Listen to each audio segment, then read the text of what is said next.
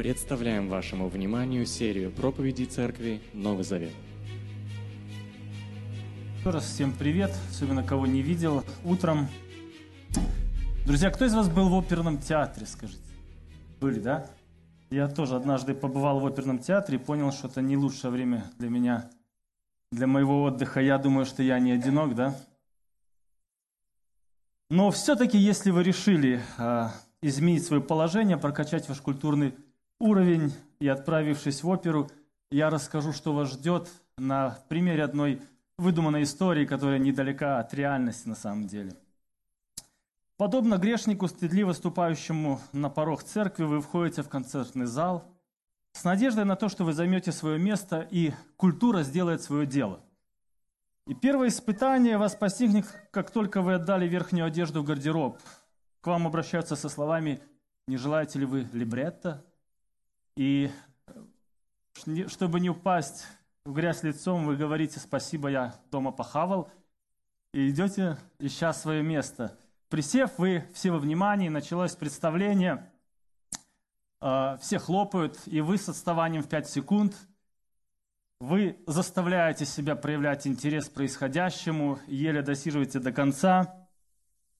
Затем со смятой программкой, как ее называют либретто, смешанными чувствами вы возвращаетесь домой с вопросом, что это было. Почему, друзья? Сюжетная линия мутновата, хотя все вас убеждают, что главное произведение, исполнение, а не сюжет – все, что вы оценили, это декорации, костюмы и, как говорят, прекрасная сопрано. И даже это, на всякий случай, вы пробили в интернете, что это такое. А, что-то подобное, друзья, происходит с человеком, который пришел первый раз в церковь. Кто здесь первый раз есть, может быть? А, я хотел бы напомнить это, напомнить верующим о том, что есть люди, которые не знают нашего фольклора. И нам надо подбирать правильные слова, делать объяснения.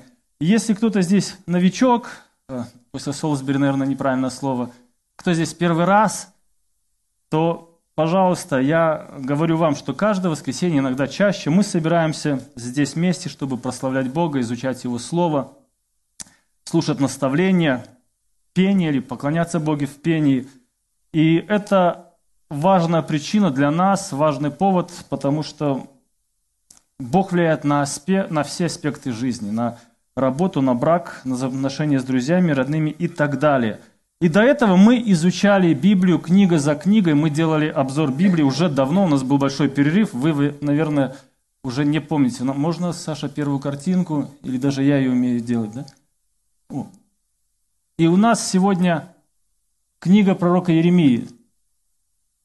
Но до этого мы начинали даже от бытия, друзья – мы проходили изучали, как Бог сотворил землю. Мы читали, как Бог сотворил первого человека, первую семью, как был первый грех, первое наказание, да, там и первый горе, расселение, потоп. А, мы читали о том, как Бог все-таки сам организовал или представил план по спасению взаимоотношений его и людей через одного человека, которого звали Авраам, которому Бог пообещал три вещи, помните? Через него будет нация, ему Бог даст землю и все благословения. И по сути все остальные книги – это объяснение того, как Бог это исполняет. А, и там были важные события и праздники, которые мы сегодня имеем. Практически все праздники связаны с событием, чтобы мы их помнили, такие как исход из Египта, Пасха. А, мы читали вместе, как из одной семьи стал клан, из клана стала целая нация, которой Бог дал законы гражданские, церемониальные, Бог их обучал всему, объяснял все и исполнял свои обещания. Он дал им землю, он благословил их. Позже там был построен храм. Позже эти люди поменяли отношения, они захотели, чтобы у них была не теократия, чтобы у них был царь. Мы знаем, мы проходили про это, у них был не один царь, много. Первый Саул, Давид, известный Соломон. И после Соломона, который построил храм – произошла гражданская война, а царство разделилось на два царства, на южное и на северное царство. Вот есть такая даже зона, можете тоже так вот, она вот так идет. Если не запутал, можете посмотреть, да? Но мы с вами а, примерно вот там, где 70 лет написано, и плен. Это мы подошли к какой книге по счету Библии? Кто знает? От Бытия до Иеремии. Это какая книга? 24 Я тоже не знал, сегодня специально проверил, чтобы вас спросить. Обычно все равно какая это книга, да? Да. У израильского народа было много царей, которые были то хуже, то лучше, они сменяли друг друга. А, и ситуация дошла до того, что люди, божьи люди, начали отвращаться от их Бога, уходить в сторону. И начиная, Бог послал разных людей, у нас есть пророк Исаия, начиная от него, мы подошли к нему, мы зашли в серию книг пророков. Вы помните, мы проходили немножко о пророке Исаии, да, у нас был гость, он упоминал только об этом. Это удивительная книга. Сколько глав в ней? 66. Она символичная. 66 и делится на 39 и 27. Иногда ее называют Библия в Библии. Легко запомнить. 39 книг говорят о судах, такая мрачная, как Ветхий Завет мы говорим. И 27 говорят о надежде, о будущности, о радости. Вот э, за этим пророком идет пророк Иеремия. Они называются большими пророками. Почему? Много глав, да. Не рост, не вес, много глав. И Иеремия, сколько глав? 52. Отлично. Вот мы подошли э, к книге пророка Иеремии. Иеремия исполнял свое служение на протяжении 50 лет. 50 лет, друзья. Это много или мало? Это долго или нет? Долговато. Не, не все живут столько, да, сегодня? Да, ну, если на одной работе. Видите, как кто понимает все это жестко. Он был призван на свое служение, когда был еще молод. Да? И понятие молод то время оно такое относительно, потому что это может быть от 13 до 30 лет. И вероятнее всего ему было лет 30, как говорят, потому что а, он должен был быть достаточно подготовлен, так как его миссия была очень серьезная, его задача требовала большой зрелости. А, если можно, кондиционер сильнее. Не, не для меня, я смотрю, здесь людям плохо. А, Северное царство, вот верхнее царство, синенькое вот это или голубое, как бы мне все равно, оно давно уже отступило от Бога. Оно пало в 722 году, завоевала, завоевала страна, кто знает? Ассирия, правильно. Представляете, что когда Иеремия начал проповедовать в Иудейском царстве, то уже даже и этой страны не было. Прошло очень много лет, все позабывали, все смешалось, больше ста лет ушло. Вот, и э, что же происходило, давайте посмотрим, что же происходило э, с Иудейским царством. Другими словами, в каком контексте жил Иеремия? При каких царях?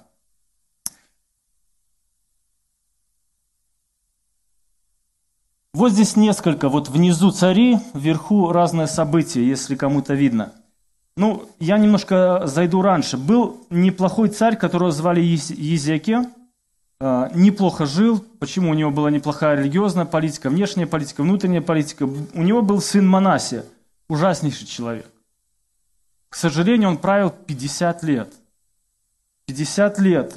И на государственном уровне этот человек ввел идолопоклонство. То есть это поддерживалось государством, никто не запрещал.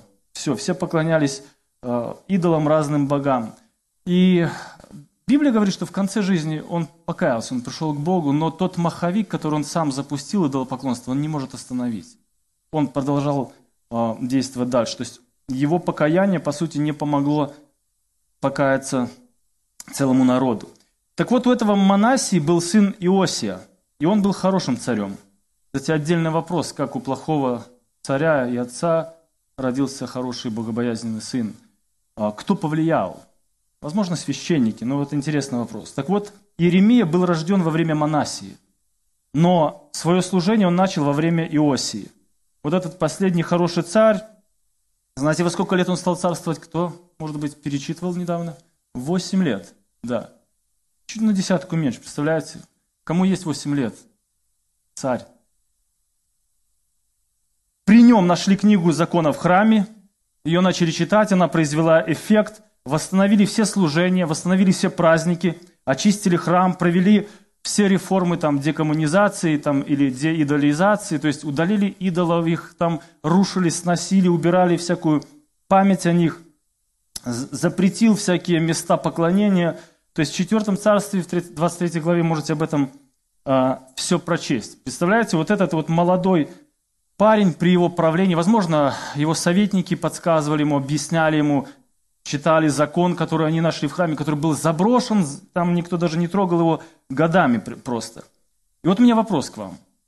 Если царь хороший, делает правильные реформы, обращает людей всех к Богу, направляет их, запрещает идолов, зачем при его жизни надо служение пророка Иеремии? Вся его книга, все его слова, по большому счету, это слова негатива, слова суда и обличения. Подумайте об этом. А я вам расскажу подсказку. Во время Второй мировой войны американцы устроили свои базы в океане на островах. И там жили, кроме них, еще туземцы, коренные жители, которые заметили, что новые обитатели островов ничего не выращивают, но живут. Они не сеют, не жнут, да, и что написано? И птицы небесные кормят их. Друзья, так и есть. Они смотрят, что огромная железная птица – прилетает на этот остров, что-то там выбрасывает, и они все не умирают, продолжают жить дальше, месяц за месяцем. И они задались вопросом, почему эта птица не прилетала к нам и не прилетает к нам. Знаете, что они начали делать? Они, они подумали, надо создать условия, точно такие же. Они увидели, что для нее надо, надо взлетно-посадочную полосу. Они вырубили свою полосу. Потом ученые прилетали туда и просто исследовали этот феномен. Почему? Они увидели, что эти туземцы построили себе вышки. У них были деревянные рации. Они маршировали, как солдаты. Они делали себе палки. На своих голых телах они писали USA. Они копировали все, чтобы птица прилетела к ним. Но она не прилетала. Более того, такой культ, и этот культ назван культ карга, что в переводе кто? Или что значит? Груз, да. Чему? Бросали груз, мы едим. Вот они, они даже делали макеты деревянных самолетов на своем аэродроме полный человеческий рост.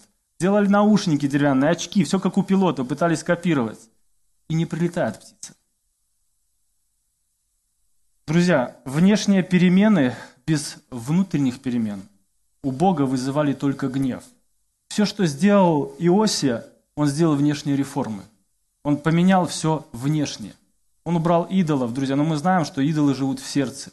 Несколько поколений поклонялось Астартам, Ваалам, приносило в жертву детей, куча богам. Они забывали Бога. И просто так сказать, завтра верим в Иегову, возвращаемся, не совсем помогает. Это очень хороший урок.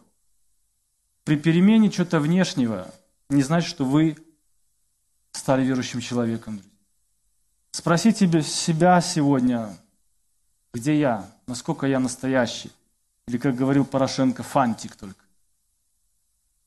Внешне есть, а внутри нет. Это, это не помогло им тогда. Но, в принципе, на это даже были причины, друзья. Причины, почему это произошло.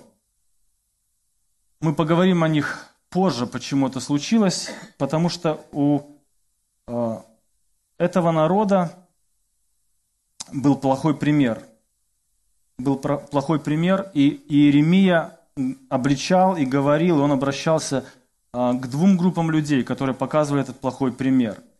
Давайте поговорим еще немного об этих всех царях. После Иосии был царь Иохас, он царствовал три месяца, и увели его в плен в Египет, очень мало. Затем был его брат Иаким, 11 лет. Кстати, в его правлении Иеремия все время продолжал говорить, записаны его проповеди. Э, человек не был хорошим политиком, при его правлении было первое пленение Вавилоном Израиля, то есть как наказание увели там часть людей. А, Иеремия все время порицал его жизнь, его служение. Затем идет следующий человек, Яхония, следующий царь. И Сидекия, как, или Цедекия, это был младший брат Иосии, вот этого хорошего царя, младший брат был, и дядя предпоследнего – по сути, все равно это были безбожные цари, хотя при последнем царе для Иеремии наступило относительное облегчение. Что значит относительно? То есть его временами слушали, а временами гнали. И мечта этого царя Цидеки была, чтобы выйти из-под гнета Вавилона, вообще из-под влияния Вавилона. Но Иеремия говорил ему, что это бесполезное занятие, и чтобы было наглядно, он даже ермо на себя одевал и ходил. Вас уведут в плен, Бог вас накажет. Не сопротивляйтесь, это бесполезно. Вот такое сложное время пришлось жить этому пророку, как кто-то сказал, хорошая работа 50 лет на одном месте, сложно сказать. Он проповедовал, но народ не только не воспринимал его, но даже гнал его. Мы могли бы задаться, что, в чем проблема вообще? Почему, почему такое случилось? Может, плохая подготовка к проповеди, там, у него PowerPoint не было, не знаю, почему. У него такой был PowerPoint, да, то на одном боку лежал, то пошел закопал пояс, взял ермо на голову, то поле купил. Он постоянно образы использовал, чтобы добиваться внимания людей. Так, давайте посмотрим, кто же такой Иеремия и его задачи. Мы знаем, что он был сын священника Хелкии. Неизвестно, был ли он священником, начал ли служение, но тем не менее отец у него был священник, и родом он был с города, который был 5 километров от Иерусалима. По сей день этот город есть, а, чуть другое название. Что, что за задача была у этого человека? Непростая задача вообще. Его называют плачущим пророком. А если вникнуть в эту книгу, если посмотреть, что Бог хотел от человека, с одной стороны, все просто. С другой стороны, ужасно. Первая встреча э, этого человека с Богом написано так. «И было ко мне слово Господне, прежде чем я образовал тебя в чреве, я уже знал тебя, прежде чем ты вышел из утроба, я избрал тебя. Я назначил тебя пророком для народов». Я ответил, «О, Владыка, Господь, я не умею говорить, ведь я слишком молод». Видите, он говорит, я не могу разговаривать с этим народом. Это сложный народ. Я не имею способности убедить их. Помните, похожая ситуация была с другим человеком, которого звали Моисей. Он переживает. Я не могу заниматься с ними. Я не достучусь до них. А, что говорит ему Бог? Ты пойдешь ко всем, кому я пошлю тебя, и будешь говорить все, что я повелю тебе. Не бойся их, потому что я с тобой. И я, интересный момент, и я спасу тебя, сказал Господь.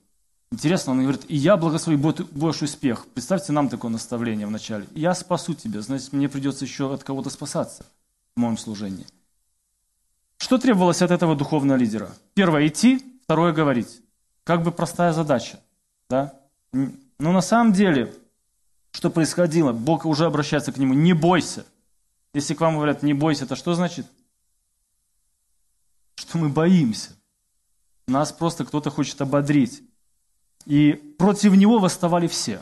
Семья, священники, царь, родственники все, другие пророки. Его легко было обвинить в предательстве вообще, измене родине, там, расстрелять на месте. Почему? Потому что вместо мотивационных речей ободряющих он говорил, что город будет разрушен, вы все пойдете в плен. Более того, он говорил, лучше сдаться, чем сопротивляться. Вот пример его речи, например – так говорит Господь сил, Бог Израиля. Я нашлю на этот город и на все его предместья все беды, которые я им определил за то, что они были упрямыми и не слушали моих слов. Но они продолжали сопротивляться. Знаете, в чем заключается глупость вот таких вещей? Это когда люди делают одни и те же ошибки, но ожидают другого результата. Мы говорим, на одни и те же грабли, да? Вот у них что-то подобное. Одно и то же делали, но ждут какого-то чуда. Как, как люди относились к его служению? Вот одна из реакций. Когда Пашухур, сын Имера, начальник охраны Дома Господня, услышал Иеремию, пророчествующего это, он велел избить пророка Иеремию, посадить его в колодки у верхних вениаминовых ворот Господнего дома. Вы, наверное, были в музеях, вы видели эти колодки, как их там забивают, одевают, но если тебе ставят такую позу, да, на целый день, на сутки хотя бы, все затекает, все замирает, ты не пошевелишься, это, это очень сложно на самом деле. Если сидеть долго, если кровь не циркулирует нормально, вот с ним это сделали. И на самом деле это было самое легкое испытание, что было у него. Затем была тюрьма, затем была яма, болотная яма. Бросили туда, где болото. Так что вытягивало его потом 30 человек, чтобы достать оттуда. Был колодец, он был пустой, просто ил там был. Но интересна его реакция. Как только его освободили из колод, вот что бы он делал? Что надо делать в таких ситуациях? Руки в ноги и статус беженца в Вавилоне искать, да? Ну, как бы там многобожье, там типа свобода религии. Но он поворачивается к этому человеку и говорит ему пророчество. А знаешь, что с тобой будет? И это не месть на самом деле, да? Это чтобы люди просто поверили.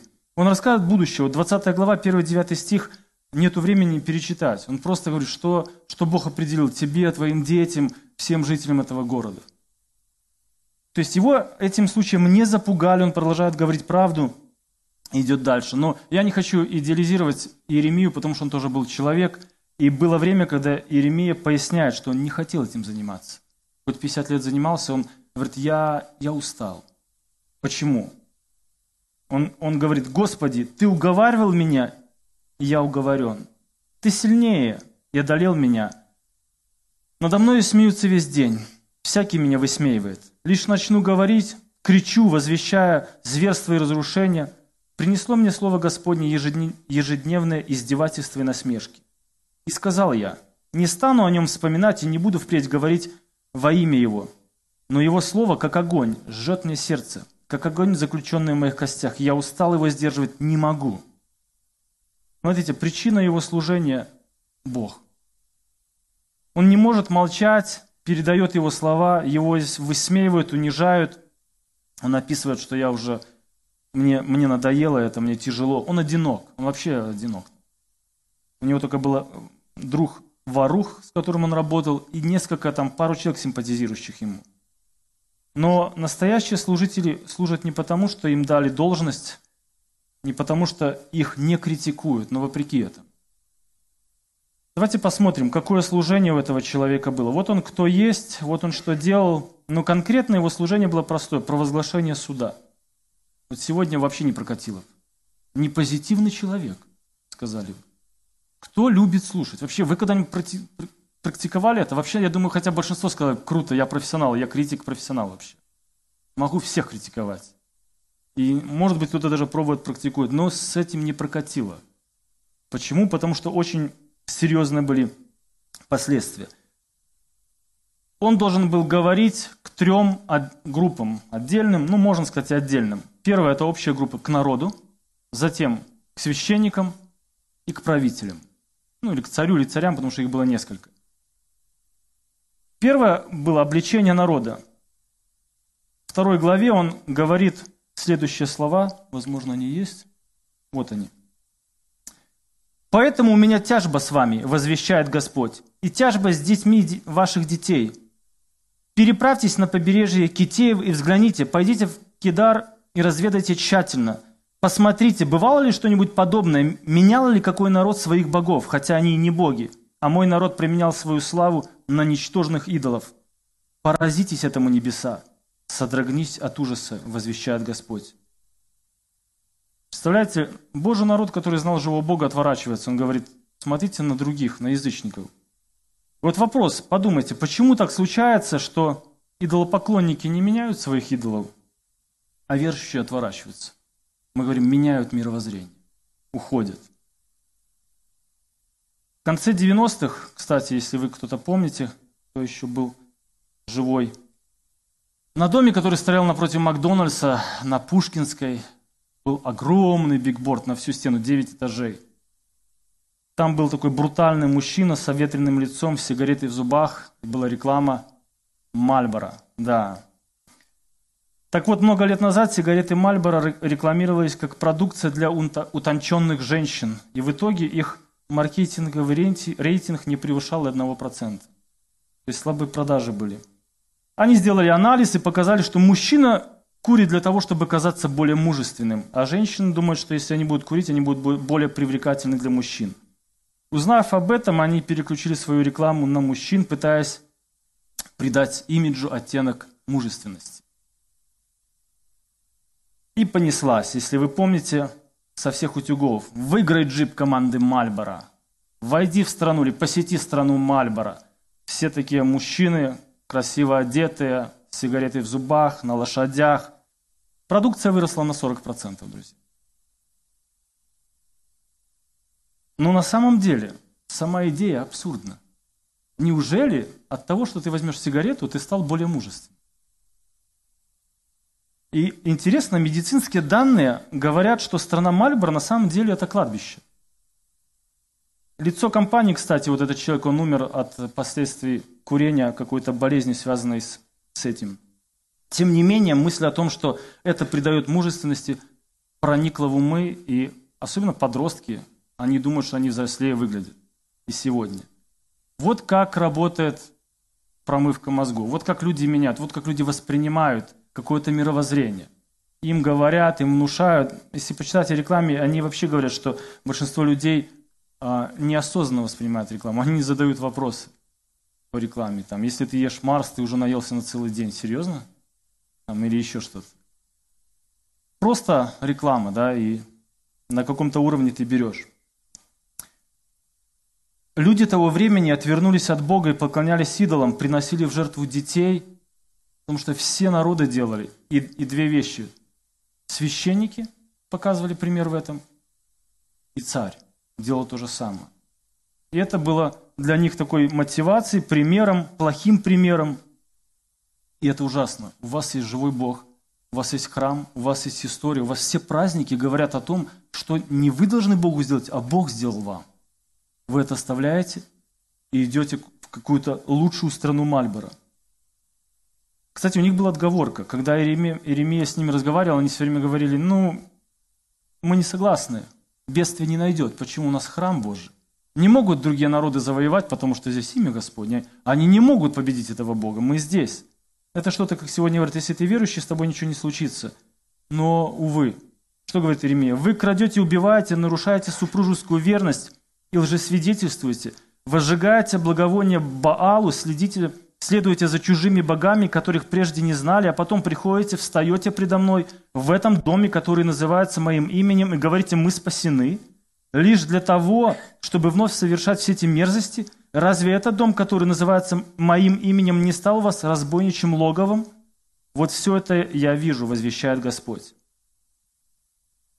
Вы не оправдаетесь, он говорит. Храм, это уже, он не исполняет то, что должен исполнять. Христос цитирует это, это место, помните? Вертепом разбойника называет. Иеремия употребляет своему еще поколению. Итак, он обличает э, народ. И 25 глава со 2 по 9 стих – не знаю, есть он? Нет. Огромное место. Попытаюсь.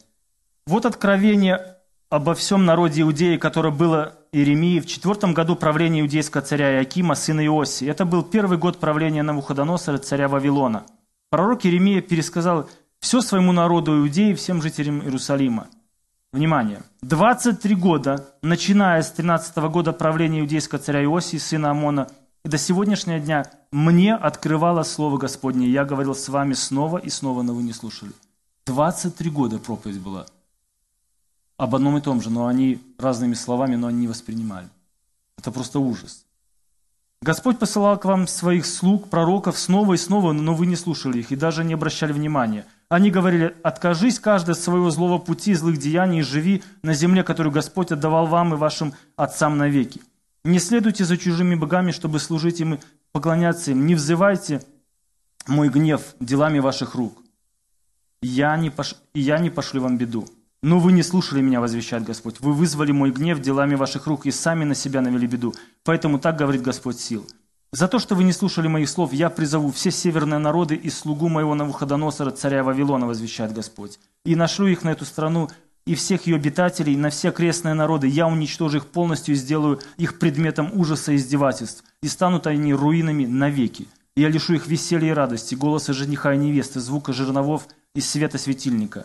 Вся страна будет опустошена и страшна, а эти народы будут 70 лет служить царю Вавилона. Иеремия говорит очень просто, друзья. Нечестивая жизнь не пройдет бесследно. Бог не человек, Он сдержит свое слово и пошлет суд и наказание. Итак, первая группа – народ, вторая группа – священники. Священники, к которым обращается э, Иеремия. В Израиле, кстати, еще раньше был создан институт пророков. Да, они как бы определяли ложных пророков, не ложных. Они были при царе, они должны были говорить волю царь, э, Бога в отношении царя. Э, но поймите, они быстро научились говорить то, что хочет слышать царь и люди. Они не чужды нам. Все хотели быть тогда популярные и любимые. Поэтому они говорили то, как говорят, лили воду на мельницу царя. И восхваляли постоянно его. Что говорит Бог? Он говорит, пророки, священники, безбожники. Даже в моем доме нахожу их беззаконие, возвещает Господь. То есть в храме стали ставить параллельно еще идолов. Такая ужасная ситуация, такое ужасное время. И один человек должен был говорить не один на один с кем-то, а обращаться просто к десятку, сотни священников. Те, кто должен был призвать праведной жизни, к вере в Бога, написано сами безбожники, не слушали и обманывали. Тяжелая задача для Иеремии. У меня вопрос к вам вообще. Сложно обличать служителей? Пробовали? Да. Они все знают, они всегда правы. Они знают Писание, да, иногда лучше. А чем старше человек, тем тяжелее его обличать, да? Ты хочешь что-то объяснить, доказать, рассказать, сказать, что вы не правы, или послушайте меня. Что они делают? У них, хоп, уже щитверы есть, да? Они знают, как ваши стрелы лукаво отразить. Потом достают меч обоюдоострый, который проникает. Вы не заметили, как уже вашу душу с духом разделили и там прочее, прочее. Я к тому, что эти люди, э, вы не первые, может быть, кто пытался их обличить. Есть практика, опыт, и если нет смирения, они знают, как найти отговорку, вот как эти религиозные, псевдорелигиозные люди, друзья. А представьте, что надо говорить сотнями таких людей. И ты один. Тебе перебивают. Тебе не слушают, не воспринимают. Тебе унижают постоянно. Ужасная судьба у этого человека. Но он делал Божье призвание. А как насчет нас? Мы слушаем или нет? Если нас упрекают, критикуют, да? Сложно, да? Почему? Потому что даже и мы иногда в суете этой жизни теряем свой праведный намордник. Если кто-то нас тронет, так укусим, что потом ни один душепопечитель не может полгода отшептать нас, да, беседами разными.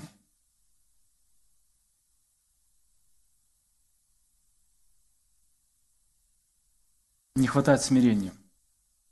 Третья группа, последняя группа, друзья, это которая помогла скатиться нации в долослужение, это правитель. Кстати, самая сложная, самая опасная задача – критиковать власть имущих. А, и Иеремии пришлось критиковать царей. Очень жестко. Например, был такой царь Аким, он сжег свиток, который записал Иеремия. А, если, чтобы вы понимали, очень ценные были вещи. Когда писали Божье Слово, вообще свитки, они были дорогостоящие. А, и написано такие слова. Когда Иегудий прочитывал три или четыре столбца свитка, царь отрезал их царь писарским ножом и бросал в камин. Он делал так до тех пор, пока в огне не сгорел весь свиток. Царь и все его слуги, слышавшие все эти слова, не выказывали страха, не разорвали своих одежд.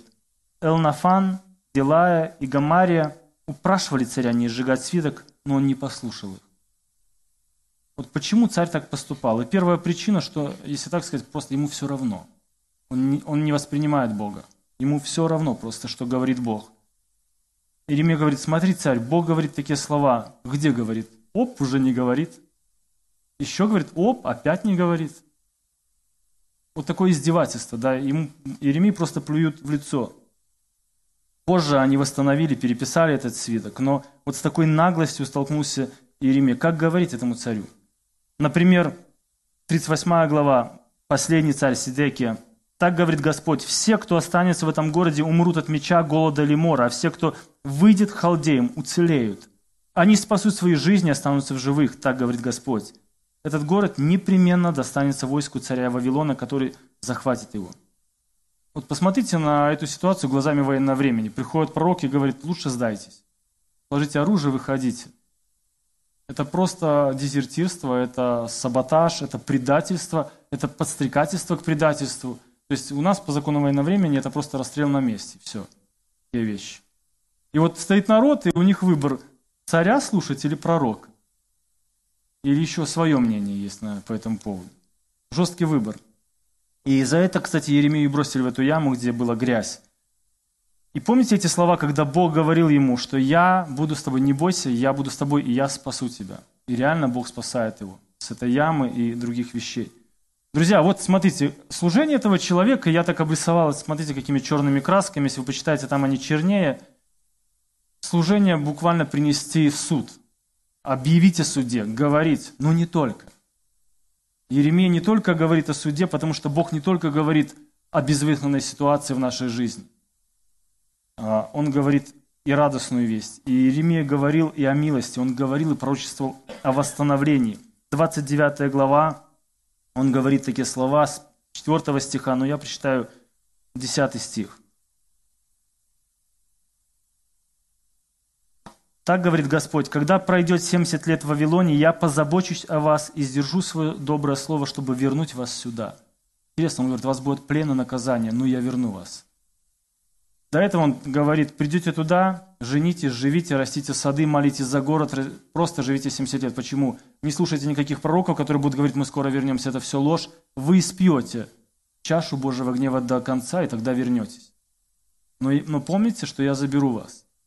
И Иеремия, кстати, был свидетель всех своих слов, которые он сказал. При нем это разрушалось. Не просто говорить, почему это тяжелое служение у него было. Он все это говорил, а потом видел все эти казни, убийства, насилие, разграбления. А, очень печальная была ситуация последнего царя. Друзья, так смотрите, Бог, что делает Бог, да, какие мы видим уроки здесь. Первый урок, мы можем сказать, сам человек, сам Иеремия, его личность. 50 лет верного служения. В трудных ситуациях он одинок. Саша, полтора года, держись. Иеремия 50 лет. Почему? Причина его верности, друзья. Человек стоял в тяжелейших нападках. Причина простая, он любил Бога. Он полюбил Бога, и в результате мы видим этой любви огонь его служения постоянно в нем горел. Это не был такой дешевый энтузиазм на один-два года. Он пропал и ушел. Это было постоянно такое пламя у него. Мы видим следующий урок. Посмотрите, поверхностная религия, да, опасность ложной религии, неискренней религии. А где мы, друзья? Какие у нас сегодня отношения? Следующее, посмотрите, суд и обличение – Бог судил этот народ. Бог постоянно судит этот народ. Вспомните суды. Потоп, да, суд над Содомой и Гоморой, суд над Египтом. Последняя глава книги Иеремии вообще-то он говорит о суде для всех остальных народов, которые его окружали. Бог осудил Северное царство, Бог осудил Южное царство. В 70 году после Христа Бог осудил евреев – Бог говорит о следующем суде, у Белого престола, где пристанут все неверующие. В каком отношении сегодня ты с Богом? Попадешь ты под суд или нет? Спасся ты от этого суда? Какие ваши отношения? Почему Бог допускает, например, суд или пленение? Это не потому, что Бог капризный или жестокий, ему а, нечем заняться. Это последствия их жизни, другого пути нет. Это такие законы взаимоотношения у него – это то же самое, что вы подошли, спросили, как пройти в магазин, вам говорят прямо и направо, вы пошли прямо и налево, а потом удивляетесь, что вы заблудились. Бог говорит, вот так живи, и будет хорошо, но если ты живешь по-другому, будет плохо. Это следствие глупой жизни, жизни без Бога. Иеремия говорит, один из немногих людей, который говорит о Новом Завете, друзья.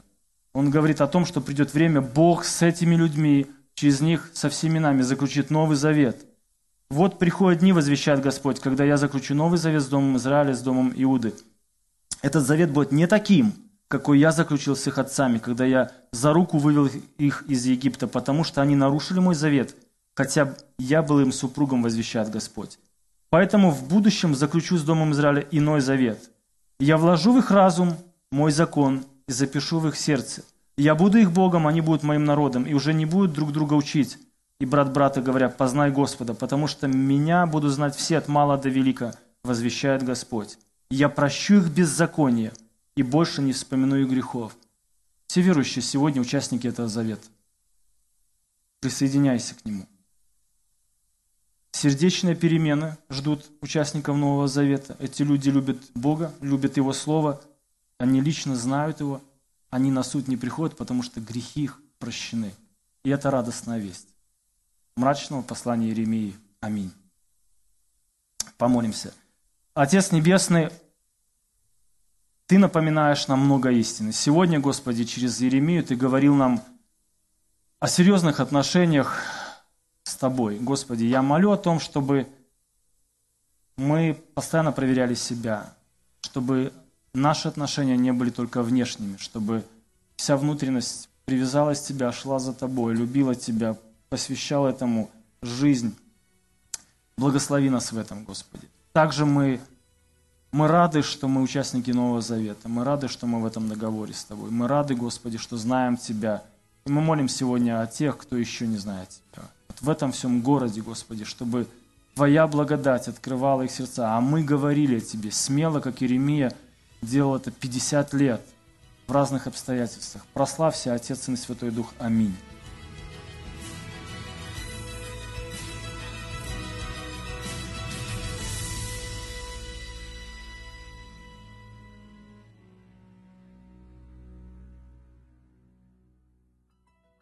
Записи этой и других серий подкастов доступны на нашем сайте завет.орг и в каталоге подкастов iTunes.